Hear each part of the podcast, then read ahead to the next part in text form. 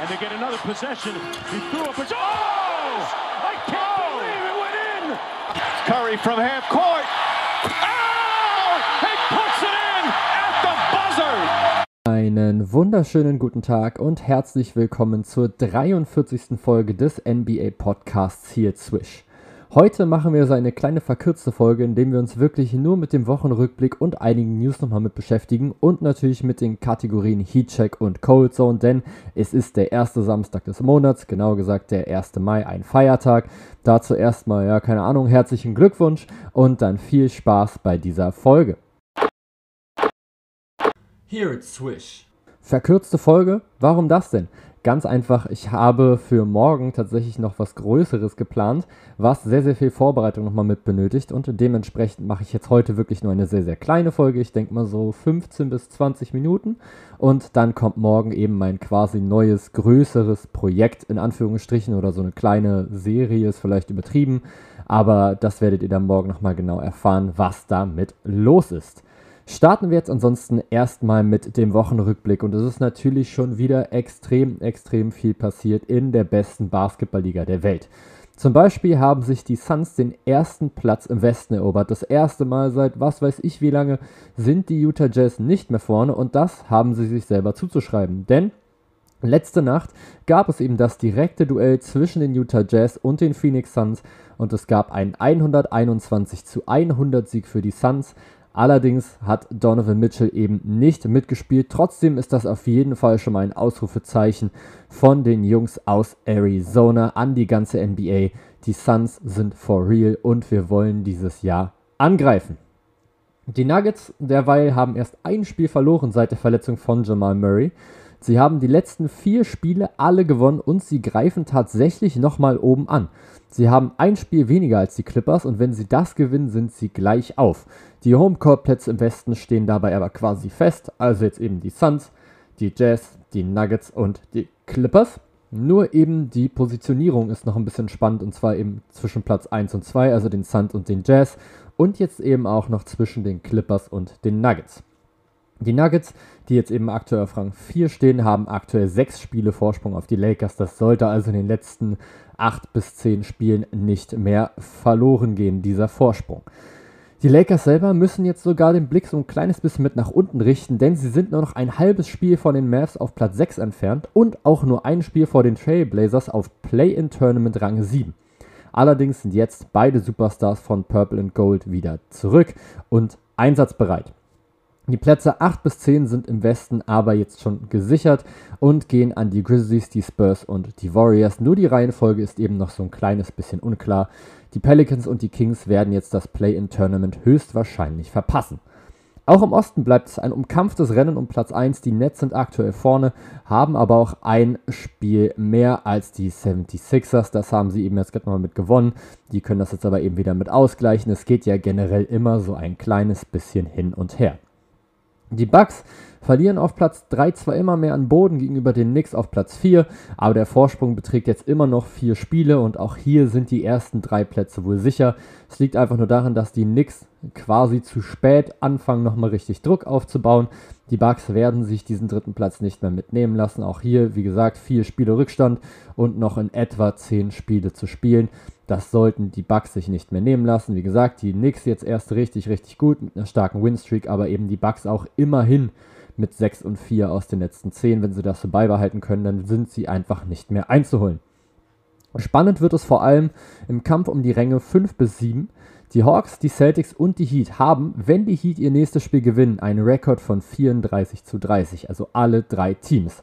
Es geht also darum, wer auf Platz 5 einläuft und gegen die Knicks spielt wer auf Platz 6 landet und gegen die Bucks ran muss und welches Team auf Rang 7 den Umweg über das Play-in-Tournament gehen muss, um sich da dann durchzusetzen und dann eben nur auf Rang 7 einzutrudeln, was jetzt eben aktuell entweder die Sixers oder gegen die Nets als Gegner bedeutet in den Playoffs, wo es wahrscheinlich für alle Teams sehr, sehr unangenehm wird.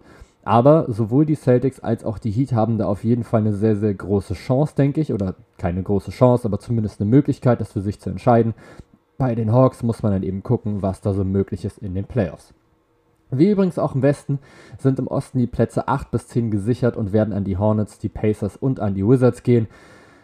Gerade die Wizards, die neun ihrer letzten zehn Spiele gewonnen haben, wollen aber weiter nach oben und machen nochmal richtig, richtig Druck. Die Hornets und Pacers stehen übrigens 3 zu 7 bzw. 4 und 6 aus den letzten 10. Also es könnte tatsächlich sogar sein, dass sich die Wizards noch nach vorne schieben auf Rang 8 und das wäre natürlich eine unglaublich starke Aufholjagd.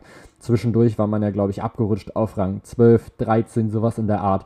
Und jetzt ist man eben sogar kurz davor, auf Rang 8 zu gehen, was natürlich eine sehr, sehr gute Ausgangslage ist für das Play-in-Tournament, denn dann müsste man nur eins der beiden Spiele gewinnen, was sie dann noch hätten. Die Bulls und Raptors sind derweil gerade auf den Rängen 11 und 12 und sind jetzt jeweils drei Spiele hinter den Wizards und werden das Tournament wohl verpassen. Bei den Bulls fehlt jetzt eben Zach Levine auch schon ein bisschen länger und ich vertraue den Raptors mittlerweile einfach überhaupt nicht mehr. Das geht immer hoch und runter, dann gewinnen sie irgendwie gegen die Nets, dann verlieren sie aber, keine Ahnung, gegen die Kings, gegen die Cavs, ich weiß es nicht mehr, gegen die Pistons und das macht mich einfach kürre und ich möchte darüber einfach nicht mehr reden. Das kann man sich in dieser Saison einfach gerade mit abschminken. Es gibt jetzt übrigens mittlerweile auch Teams, die die Playoffs sicher haben. Im Westen sind es die Phoenix Suns und die Utah Jazz, im Osten sind es die Brooklyn Nets und die Philadelphia 76ers. Erstmal herzlichen Glückwunsch dazu. Es gibt allerdings jetzt auch schon Teams, die es nicht mehr in die Playoffs schaffen können oder ins Play-In-Tournament. Die Oklahoma City Thunder, die Minnesota Timberwolves und die Houston Rockets sind es im Westen und ihr Pendant im Osten sind die Orlando Magic und die Detroit Pistons. In den nächsten Tagen werden allerdings die Cleveland Cavaliers mit dazustoßen, denn auch die sind, glaube ich, nur noch eine Niederlage davon entfernt, da komplett rauszufliegen. Kommen wir jetzt noch zu den Siegesserien. Im Osten haben aktuell die 76ers die längste Siegesserie mit drei also ist jetzt nicht so unfassbar viel, aber naja. Und im Westen sind es die Denver Nuggets und die Minnesota Timberwolves mit jeweils vier. Dahinter die Portland Trailblazers mit drei. Die scheinen allerdings keine große Lust auf das Play-In-Tournament zu haben und wollen jetzt nochmal Platz 6 angreifen, auf dem ja gerade die Dallas Mavericks stehen. Und die Timberwolves scheinen keine Lust zu haben auf einen guten Draft-Pick, denn ihr eigener Pick ist ja protected von den Positionen 1 bis 3. Das heißt, wenn der Pick in der Draft-Lotterie zwischen Platz 1 und 3 fällt, dürfen sie selber draften. Fällt der Pick nicht unter die ersten drei, also 4 oder eben niedriger, dann geht er an die Warriors. Wenn die Timberwolves auf ihrem aktuellen Rang bleiben, also dem viertschlechtesten Rekord der NBA, haben sie eine 36,6%ige Chance auf einen der ersten drei Picks und könnten selber draften. Also immerhin über ein Drittel. Gewinnen sie aber jetzt gerade weiter Spiele und überholen sie noch die Thunder und die Cavs, hinter denen sie aktuell 1,5 Spiele zurückliegen, aber eben jetzt auch vier Spiele in Folge gewonnen haben, fällt die Wahrscheinlichkeit auf einen Top-3-Pick auf unter 30%. Also nichts mehr mit 1 aus 3, sondern eher 3 aus 10. Verlieren sie jetzt wieder, was ganz klar am sinnvollsten ist, und kommen unter die schlechtesten drei NBA-Teams, was auf jeden Fall auch noch möglich ist, dann liegt ihre Wahrscheinlichkeit bei 40,1%, also immerhin 4 von 10. Ich verstehe nicht, warum sie jetzt gerade die Spiele gewinnen. Allerdings muss man sich jetzt auch immer vor Augen halten, die Spieler tanken nicht. Jeder Spieler will jedes Spiel gewinnen. Tanken tun die Coaches, die ihre besten Spieler länger auf der Bank lassen oder ihnen ganze Spiele Pause geben oder die jüngere Spieler eben häufiger einsetzen, damit sie ein bisschen Spielpraxis bekommen. Tanken tun auch die General Manager, die ihre besten Spieler innerhalb der Saison traden, um sich Draftpicks zu ertraden oder eben jüngere Spieler und damit das Team zu verschlechtern, um die Chance auf einen hohen Pick zu erhöhen oder auf einen guten Pick. Jeder, der mal selbst Vereinssport betrieben hat, weiß, dass man immer gewinnen will und immer seine beste Leistung abrufen will. Das heißt, die Spieler generell tanken. Nicht die Franchises versuchen natürlich allerdings auf Dauer das Beste für ihre Franchise mit rauszuholen und wenn das jetzt gerade in diesem Fall ist, verlieren, dann versuchen sie das eben mit zu erreichen. Als nächstes stehen noch die Spieler-News auf dem Programm. Wir bleiben erstmal sehr tagesaktuell, denn Jason Tatum hat letzte Nacht gegen die Spurs sein neues Career High aufgestellt. Zur Pause lagen die Celtics mit 29 Punkten hinten. Tatum hatte zu diesem Zeitpunkt übrigens die Hälfte aller Celtics-Punkte selbst erzielt, genau gesagt 24 von 48. Aber die Celtics drehten auf und erzielten in den letzten beiden Vierteln zusammengerechnet 80 Punkte und kamen tatsächlich noch in die Overtime. Am Ende haben sie das Spiel gewonnen mit drei Punkten Vorsprung.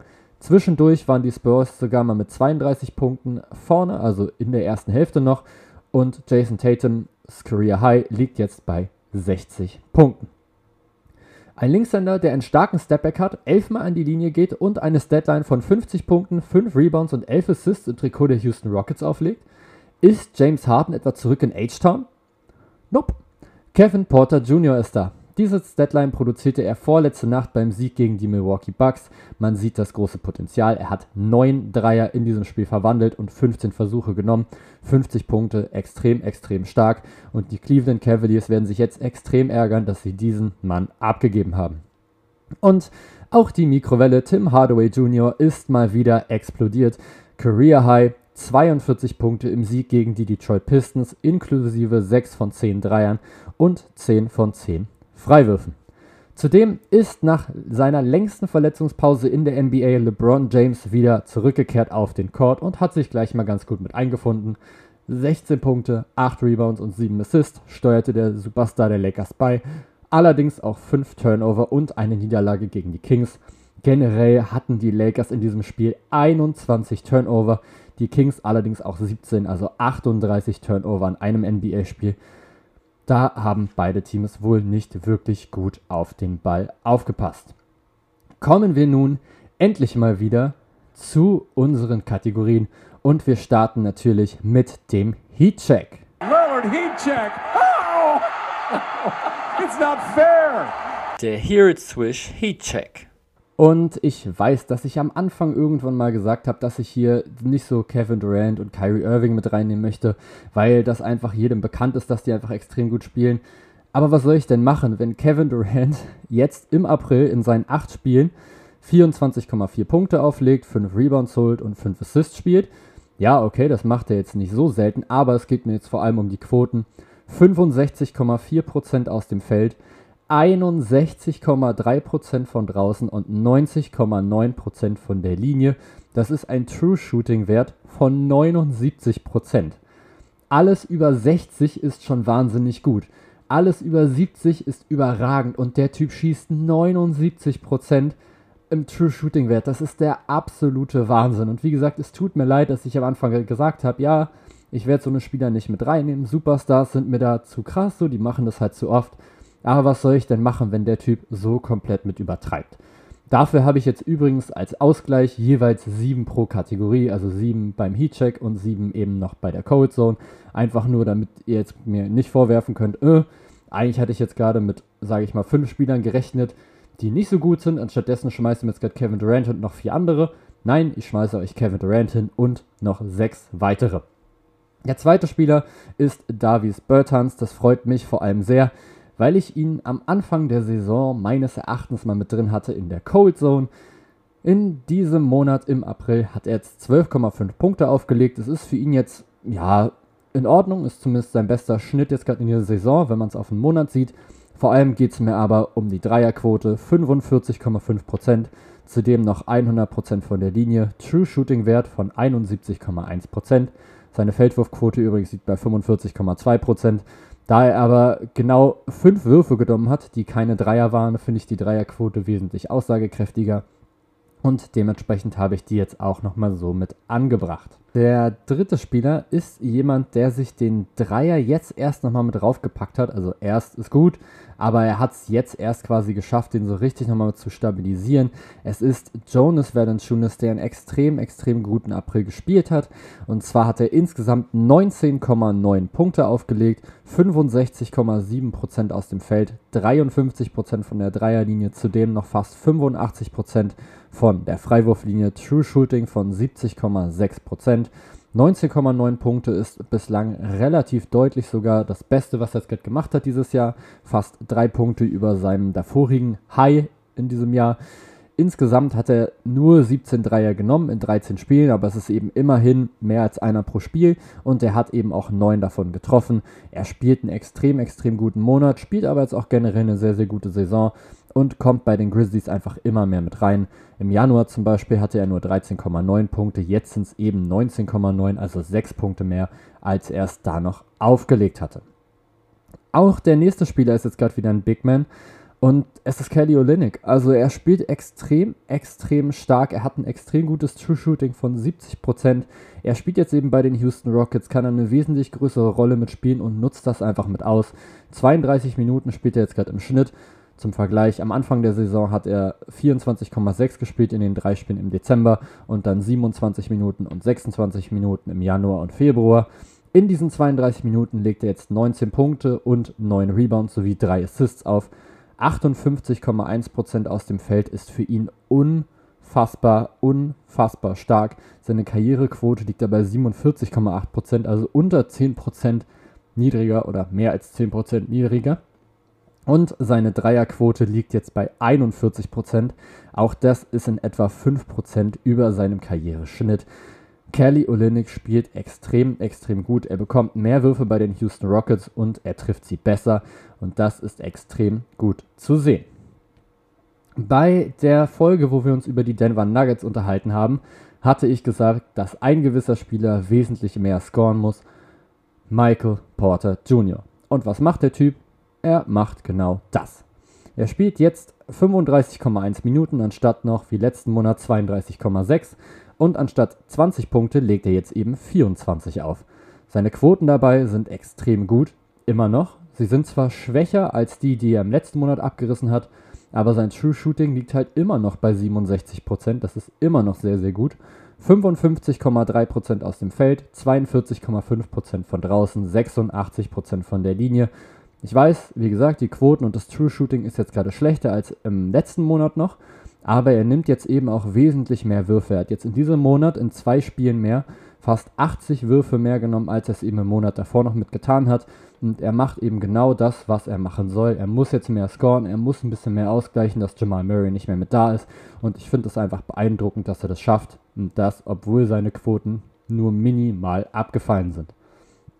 Auch Kendrick Nunn scoret gerade extrem, extrem gut und extrem effizient. 64,7% True Shooting hat dieser junge Mann. Er hat sich verbessert, was sein Scoring angeht. Vom letzten Monat, März, hat er noch 11 Punkte gehabt. Jetzt liegt er schon bei 16,3. Klar, er spielt jetzt auch über 5 Minuten mehr. Trotzdem muss man das dann erstmal so mit ausnutzen. 51,6% aus dem Feld, 41% von draußen und alle seine neuen Freiwürfe getroffen. Ist jetzt nicht so viel, neun Freiwürfe, aber muss man eben trotzdem erstmal machen. Extrem, extrem gut für die Heat, extrem wichtig. Diese zehn Spiele hat er einfach sehr, sehr gut mit ausgenutzt. Und dann der letzte Spieler in dieser positiven Kategorie. Und endlich mal kann ich ihn mit reinnehmen, denn ich mag ihn als Spieler sehr, sehr gerne. Bogdan Bogdanovic. Auch hier sein True Shooting 63,3%. Klingt jetzt erstmal nicht so mega überragend. Wie gesagt, es ist gut. Es ist über 60%, das ist gut aber es geht mir vor allem um seine Steigerung. Er hat jetzt im März 13 Spiele absolviert, hat da 24 Minuten gespielt und 11 Punkte geholt. Nochmal kurz zur Wiederholung. 13 Spiele gemacht, 24 Minuten gespielt, 11,2 Punkte. Jetzt im April 15 Spiele gemacht, alle 15 gestartet. Im März waren es übrigens nur 3, also 12 mal mehr gestartet. Und jetzt kommt's. 12 Minuten mehr, also anstatt 24 jetzt 36 und 10,7 Punkte mehr. Von 11,2 auf 21,9. Zudem natürlich noch ein bisschen mehr Rebounds, ein bisschen mehr Assists, einfach nur durch diese Spielzeit, aber jetzt immerhin 4,5 Rebounds, 4,3 Assists. Der Ausfall von Trey Young wurde so ein bisschen mit auf ihn abgeladen und er hat abgeliefert. 49% aus dem Feld und 48,5% von draußen bei 85% von der Freiwurflinie. Bogdan Bogdanovic von den Atlanta Hawks hat es extrem, extrem gut gelöst, hat diesen Ausfall gut kompensiert und jetzt ist Trey Young eben wieder da. Mal schauen, wie er jetzt gerade seine Stats aufrechterhalten kann. Ansonsten kommen wir jetzt einmal gerade zum genauen Gegenpart. Wir gehen rein in die Cold Zone. That won't go. You just can't get anything to fall. Die Hear It Swish Cold Zone. Zuerst mal wundert es mich sehr, dass der erste Spieler, den wir jetzt gerade hier haben, überhaupt noch in der NBA spielt. Man hört quasi nichts von ihm. Es ist Matthew Dellavedova von den Cleveland Cavaliers. Er spielt da jetzt auch schon extrem lang, aber er hat jetzt eben nur im April bislang gespielt. Davor war er quasi aus dem Kader raus. 13 Spiele jetzt gerade gemacht, das ist sehr, sehr viel. Aber in 17 Minuten nur 2,8 Punkte und 4,5 Assists. 4,5 Assists sind jetzt erstmal in Ordnung aber sein Shooting ist absolut grausam. 25% aus dem Feld und 16% von draußen. Zudem vier Freiwürfe gehabt, alle vier verwandelt, will ich jetzt nicht mit unterschlagen. Trotzdem ergibt das einen True Shooting Wert von 31,2%, denn es reicht einfach überhaupt nicht aus. Also wenn man sich das einfach mit ausrechnet, der Mann hat 56 Würfe genommen, hat nur 14 getroffen, hat 25 Dreier genommen und nur vier davon getroffen. Er hat in diesem Monat als Point Guard mehr Offensiv-Rebounds geholt, nämlich sechs, als er Dreier getroffen hat. Und das ist schon extrem hart. Zudem hat er übrigens auch mehr Turnover produziert, als er Dreier getroffen hat, nämlich auch sechs. Er hat genauso viele Steals geholt, wie er Dreier geworfen hat. Oder Dreier getroffen hat, so nicht geworfen. Und das, obwohl seine Durchschnittsdreierquote in der Liga bei 36,4% liegt. Das ist zumindest an den Durchschnitt mit ran. Seine Field Goal Quote in der Karriere liegt übrigens nur bei 38,6%, so rum. Das ist nicht wirklich gut, aber 25% ist eben nochmal ein komplett anderes Brett. Matthew Dellavedova ist sogar NBA Champion geworden, muss man sich auch nochmal kurz ein bisschen vorhalten. Aber das, was er jetzt gerade im April abgerissen hat, das zeigt, okay, der Mann hat eben dieses Jahr noch kein Spiel so richtig gemacht. Der zweite Spieler ist Chandler Hutchison, der jetzt mittlerweile bei den Washington Wizards spielt. Und man könnte meinen, ey, so diese Winstreak, die die Wizards jetzt gerade mit hatten, die müsste ja quasi alle Spieler beflügeln. Sehr oft ist das wohl der Fall, bei Chandler Hutchison allerdings nicht. Er hat sieben Spiele jetzt gerade nur gespielt. Und wenn ihr jetzt gerade sagt, okay, das ist aber unfair, ich habe mir tatsächlich die Advanced Sets angeguckt von den Spielern und habe geschaut, wer von ihnen hatte wie viele Ballkontakte, beziehungsweise wer war in wie vielen Possessions wirklich daran beteiligt. Und Chandler Hutchison hat zwar nur sieben Spiele gemacht, hatte aber trotzdem im Vergleich zu anderen Spielern, die wesentlich mehr Spiele gemacht haben, schon relativ viele Touches am Ball und hatte eben relativ viele Möglichkeiten, das zu verbessern. Er hat es aber einfach nicht geschafft. Er hat es einfach nicht hingekriegt, das gut zu machen. Und dementsprechend gehört er jetzt gerade für mich hier rein. 244 Plays ist er immerhin gelaufen, beziehungsweise in 244 Possessions war er beteiligt. Insgesamt 32,4% aus dem Feld, 16,7% von draußen und 75% von der Linie. Das ergibt ein True Shooting von 38,6%. Absolut grausam. Das führt jetzt gerade immer äh, insgesamt zu Stats in 16 Minuten von 4 Punkten und 3,7 Rebounds, knapp einem Assist. Chandler Hutchison hat auch nur 6 Dreier genommen. Das will ich jetzt nicht mit unterschlagen. Er hat aber eben nur einen davon getroffen. Zudem hat er eben nur 11 von 34 Würfe getroffen. Das sind auch immerhin fast 5 Würfe im Spiel. Das darf man sich jetzt auch nicht irgendwie schönreden. Wenn du von 5 Würfen im Spiel nicht mal 2 triffst, dann hast du einfach keine gute Quote und dann gehörst du für mich auch hier mit rein in die Code Zone. Der dritte Spieler galt als sehr, sehr großes Talent, beziehungsweise gilt immer noch als großes Talent. Er ist immer noch erst 21 Jahre alt. Er spielt bei den Boston Celtics. Die Rede ist von Romeo Langford. Aber auch der hat jetzt im April richtig, richtig große Probleme. 13 Spiele gemacht, immerhin dreimal gestartet, 15,6 Minuten gegangen, 2,5 Punkte, 2,2 Rebounds.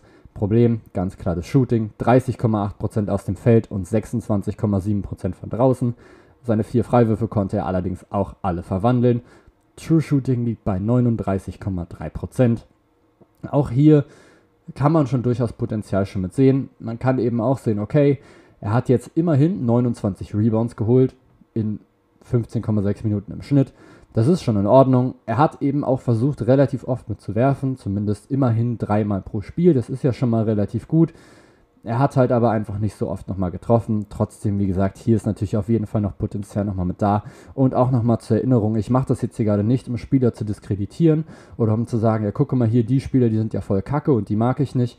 Wir reden immer noch von den besten Spielern der Welt und jeder dieser Spieler, die, jetzt, die ich jetzt gerade hier nenne, und auch jeder Spieler, der irgendwie mal in einem, NBA-Roster mal mit drin war, würde jeden einzelnen von uns aber sowas von auseinandernehmen. Du hättest keine Chance. Wenn die jetzt gerade gegen dich in 1 gegen 1 spielen, viel Spaß. Es gibt davon sogar ein Video online. Ich glaube, es war von Jimmy High Roller. Wenn ihr den nicht kennt, sowieso einfach absolut mal mit angucken. Seine Videos sind absolut sehenswert. Und der hat eben das einfach mal gemacht dass er sich mal so ein paar Sachen angeguckt hat und er meinte, okay, Brian Scalabrine, kennt ihr vielleicht, war ein absolut unterdurchschnittlicher NBA-Spieler, der, glaube ich, irgendwie in seiner letzten Saison oder in seinen letzten zwei Saisons irgendwie zwei Punkte pro Spiel, glaube ich, geaveraged hat. Und dann hat er zehn Jahre danach, also nach dem Ende seiner NBA-Karriere, gegen Leute gespielt, die fit waren, gegen so 30-Jährige, die in der Highschool früher mal richtig gut waren oder am College, aber es eben nie ganz in die NBA geschafft haben. Und Brian Scalabrini hat sie komplett abgezogen. Der hat die komplett fertig gemacht. Wenn ihr dieses Video noch nicht kennt, schaut es euch auf jeden Fall mal mit an. Einfach mal Jimmy High Roller mit eingeben, dann findet ihr das schon irgendwie. Ansonsten packe ich es euch auch gerne nochmal in den Link zu dieser Folge. Jetzt aber wieder zurück zu der Folge. Ich mache es, wie gesagt, nicht, um Spieler zu diskreditieren, sondern einfach nur, um aufzuzeigen, okay, die hatten jetzt gerade keinen guten Monat. Den nicht so guten Monat hat jetzt übrigens auch Justice Winslow. Auch den mag ich eigentlich sehr, sehr gerne. Ist ein sehr, sehr vielseitiger Spieler, defensiv sehr stark, offensiv sehr variabel, aber das, was er jetzt im April gemacht hat, war nicht wirklich gut, gerade auch hier wieder, was das Shooting angeht. Auch er hat sieben Spiele gemacht, wie auch Chandler Hutchison. Er hat sogar insgesamt noch fünf Würfe mehr genommen, als es eben Hutchinson getan hat. Der hatte 35 Würfe, er hatte jetzt gerade sogar 40. Von diesen 40 hat er aber nur 13 getroffen, auch hier wieder einen von 6 Dreier, hatten wir gerade eben schon mal. 32,5% aus dem Feld, 16,7% Dreier, zudem 80% von der Linie, genau gesagt waren es 8 von 10. 39,4% True Shooting. Die Freiwürfe retten ihm da so ein kleines bisschen den Hintern. Insgesamt kam er in 16 Minuten auf 5 Punkte, 2,7 Rebounds und 2,1 Assists. Auch da natürlich absolut nochmal mit Luft nach oben, war aber jetzt eben auch relativ lange verletzt. Im März kam er tatsächlich sogar, naja, nicht so wirklich gut rein, also auf jeden Fall nicht, was das Shooting anging. Hatte auch noch 20,6 Minuten gespielt. Generell geht seine Spielzeit immer weiter runter weil er eben einfach gerade nicht das abrufen kann, was er dir eigentlich bringen kann. Dann kommen wir zum nächsten Spieler. Es ist Caleb Martin. Das heißt also der Zwillingsbruder von Cody Martin, der jetzt hier gerade eigentlich gar nicht so schlecht spielt bei den Charlotte Hornets und teilweise sogar startet. Auch Caleb Martin ist in seinen 14 Spielen im April immerhin einmal gestartet, hat 17 Minuten im Schnitt gespielt, 4,3 Punkte, 3,6 Rebounds, 1,6 Assists. Klingt jetzt erstmal gar nicht so schlecht. Die Quoten sehen aber eben nicht wirklich gut aus. 32,4% aus dem Feld und 13,9% von draußen ergeben insgesamt einen True Shooting Wert von 40%. Zudem übrigens auch noch nur 69% von der Freiwurflinie. Auch da natürlich ist noch was drin, aber so beide Martin-Brüder sind jetzt offensiv nicht so die extrem guten Shooter. Gerade von draußen läuft es halt bei denen überhaupt nicht. Er hat 5 von 36 seiner Dreier getroffen, das ist extrem schlecht. Und ja, da muss man jetzt gerade eben schauen, wo es eben noch mit hingeht. Cody Martin finde ich tatsächlich irgendwie noch ein bisschen kontrollierter, zieht noch ein bisschen eher nochmal mit in die Zone. Der gute Shooter ist er auch nicht, aber er nimmt dann eben auch weniger, nimmt eben dann nur einen Schnitt. Caleb hat jetzt eben ja immerhin so 2,5 pro Spiel immerhin draufgejagt im April und hat die eben einfach nicht getroffen. Er hat trotzdem weitergemacht. Ich weiß, Shooter's gonna shoot aber wenn du 14% von draußen triffst, bist du vielleicht kein Shooter. Und apropos Shooter, der vorletzte Spiel, den wir nochmal mit behandeln, sollte eigentlich genau das bringen. 3D für die Los Angeles Lakers. Die Rede ist von Wesley Matthews. Neun Spiele gemacht, zweimal gestartet, 14,9 Minuten. Was übrigens auch das geringste ist in dieser Saison für ihn auf einen Monat gerechnet. Und da sieht man jetzt gerade auch eben schon genau warum. 22,5% aus dem Feld, 21,9% von draußen, True Shooting von 40,1%. Auch ihm retten die Freiwürfe so ein bisschen den Arsch. 85,7% von der Linie, nämlich insgesamt 12 von 14. Trotzdem, wenn dir ein Spieler 3D geben sollen und er bringt dir 21,9% von draußen, dann bringt er halt nur noch die Defense und dann kannst du halt sagen, okay, ich stelle jetzt einfach Andre Roberson jetzt gerade mit hin. Der bringt mir wahrscheinlich noch ein bisschen mehr Defense, als es Wesley Matthews tut. Und das Dreier-Shooting passt wahrscheinlich in etwa überein, 21,9%. Und das geht eben überhaupt nicht, dass ein Wesley Matthews so, so schlecht trifft von draußen. Klar, LeBron James war jetzt auch nicht mit da, der ihm so die Würfe nochmal mit kreieren kann. Aber man sieht trotzdem schon, dass die Lakers sich mehr von ihm erhofft hatten. Man sieht es, finde ich, vor allem an der Spielzeit. 16,6 Minuten waren es noch am Anfang im Dezember, in auch nur fünf Spielen. Danach waren es 20,7, 21,4 und 20,3 in den letzten drei Monaten. Und jetzt, ausgerechnet jetzt, wo eben LeBron James zum Beispiel nicht da ist, wo Anthony Davis nicht da ist, spielt der Mann nur noch 14,9 Minuten. Also wie gesagt, das wenigste, was er in dieser Saison in einem Monat gespielt hat. Und das zeigt schon absolut, wie er sich eben eingefunden hat bei diesem Team. Die Lakers hatten sich viel, viel mehr von ihm nochmal mit erhofft. Seine Usage Percentage war auch wesentlich höher als es gerade in den letzten Monaten, eben bei 16,3 Prozent. Davoriges High war übrigens 11% im Februar und er konnte das einfach überhaupt nicht ausnutzen. Dementsprechend fällt Wesley Matthews jetzt immer weiter ab von den Minuten und wie gesagt, wenn du halt 22% von draußen schmeißt als eigentlicher 3D-Player, dann musst du dich da auch nicht großartig wundern. Ansonsten habe ich noch genau einen letzten Spieler, bevor ich euch in den restlichen Samstag, in den Feiertag entlasse. Und das ist Avery Bradley. Auch hier jetzt gerade bitte wieder nicht falsch verstehen. Ich finde Avery Bradley richtig, richtig nice. Ich mag seine Intensität defensiv. Ich finde, dass er offensiv auf jeden Fall Potenzial hat, was er auch mal angedeutet hat. Mittlerweile ist er jetzt aber eben auch schon 30 Jahre, war auch häufiger mal mit verletzt und aktuell frage ich mich trotzdem, was ist offensiv bei ihm noch mit drin? Defensiv ist er sicherlich immer noch ein sehr, sehr guter Guard-Verteidiger.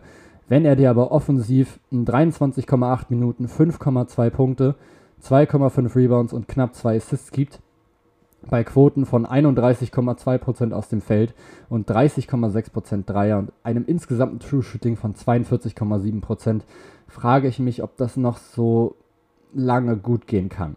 Er hat in den ersten zwei Monaten im Dezember und im Januar acht Spiele gemacht, hatte da immerhin aber sehr, sehr gute Dreierquoten von so etwa 44% 43% das ist absolut gut. Aber jetzt eben in den letzten Monaten, wo er allerdings auch wieder viel verletzt war, läuft es eben gar nicht. Er hat jetzt wieder so ein bisschen mehr Spielanteile, ist zwischendurch auf 16,8 Minuten abgefallen, ist jetzt wieder bei 23,8. Auch hier natürlich die Heat immer auch mit relativ vielen Verletzungen nochmal mitzukämpfen und so ein Typ, der dir defensiv nochmal ein paar Stops holt, ist immer schon mal extrem gut. Avery Bradley hat es jetzt eben in diesem letzten April nicht geschafft, dem Spiel seinen Stempel irgendwie noch mehr mit aufzudrücken, seine Touches, die er hatte, eben nochmal mit zu nutzen. Und das ist natürlich eben sehr, sehr schade. Seine Usage Percentage war trotzdem relativ gering, zumindest im Vergleich zu den ersten beiden Monaten. Da hat er noch über 17% gehabt. Dann im Februar, März hat er eben insgesamt nur vier Spiele gemacht. Das will ich jetzt nicht weiter bewerten. Jetzt waren es eben noch 12,9. Ich hoffe, dass Avery Bradley es jetzt schafft, sich da ein bisschen konstanter nochmal aufzureihen, sage ich mal, ein bisschen konstanter wieder zu werden, offensiv, defensiv einfach nur seine Leistung abzurufen und dann passt das schon relativ gut. Wer sich jetzt gerade übrigens wundert, warum jetzt hier diese Spieler jetzt gerade mit drin sind und nicht andere, weil die noch einen schlechteren True-Shooting-Wert hatten, so zum Beispiel jetzt gerade ein Killian Hayes hatte noch einen sehr, sehr schwachen oder ähnliches, dann muss ich dazu sagen, dass ich versuche, Rookies so ein kleines bisschen jetzt gerade mit rauszurechnen, vor allem halt von so sehr, sehr schwachen Teams. Also die Detroit Pistons gewinnen eben einfach nicht viel. Killian Hayes kriegt jetzt eben einfach sehr, sehr oft den Ball nochmal mit in die Hand und soll dann eben irgendwas kreieren für sich und für andere. Er kann das sicherlich, vor allem für andere macht er es sehr, sehr gut. Aber er ist jetzt eben noch nicht der Typ, der jetzt so auf einmal sich jetzt gerade was allein jetzt gerade für sich kreiert und dann eben hintereinander dir drei Dreier reinschmeißt, wie so ein Luka Doncic oder sowas. Und ich finde, das ist dann auch einfach sehr, sehr unfair, irgendwie dann Rookie dann danach zu beurteilen, wie jetzt nach 62 Spielen im letzten Monat irgendwie mal gespielt hat, also von Spiel 50 bis Spiel 60 diese Spieler kommen jetzt gerade hier rein in die NBA, haben vielleicht im College mal ein paar Spiele gehabt, aber du hast niemals so einen engen Spielplan gehabt, wie sie es jetzt gerade haben. Deswegen versuche ich die da zumindest so ein kleines bisschen mit rauszuhalten. Bei so einem Romeo Langford ist es irgendwie wieder so ein bisschen was anderes, weil er eben einfach so als riesiges, riesiges Talent gehypt wurde und weil er eben auch jetzt gerade nicht einfach die Offense gerade mit in die Hand kriegt, wenn er auf dem Platz ist und ihm jetzt gerade gesagt wird, komm, nimm mal den Ball, mach mal, kreier mal, sondern ja, er ist halt noch so ein Sidekick, sage ich mal, dann egal, mit wem er jetzt gerade auf dem Platz steht. Also entweder Peyton Pritchard kriegt ihn mal mit in die Hand, dann steht er in der Ecke, oder er kommt halt rein, wenn Jalen Brown und Jason Tatum auf dem Court stehen. Auch da muss er eben nicht viel kreieren, steht halt in der Ecke, trifft deine Dreier und dann ist alles gut. Bei Killian Hayes ist das eben anders, deswegen habe ich solche Spieler versucht, ein bisschen mit rauszurechnen. Ansonsten vielen, vielen Dank, dass ihr jetzt gerade bis hierhin zugehört habt. Ich sehe gerade, dass wir auch jetzt schon wieder über die 33-Minuten-Marke gegangen sind und freue mich deswegen jetzt gerade umso mehr, dass ich diese Episode nochmal mit aufgesplittet habe. Und dementsprechend hören wir uns morgen schon wieder. Und ich freue mich, wenn ihr wieder einschaltet. Bye! Here at Swish.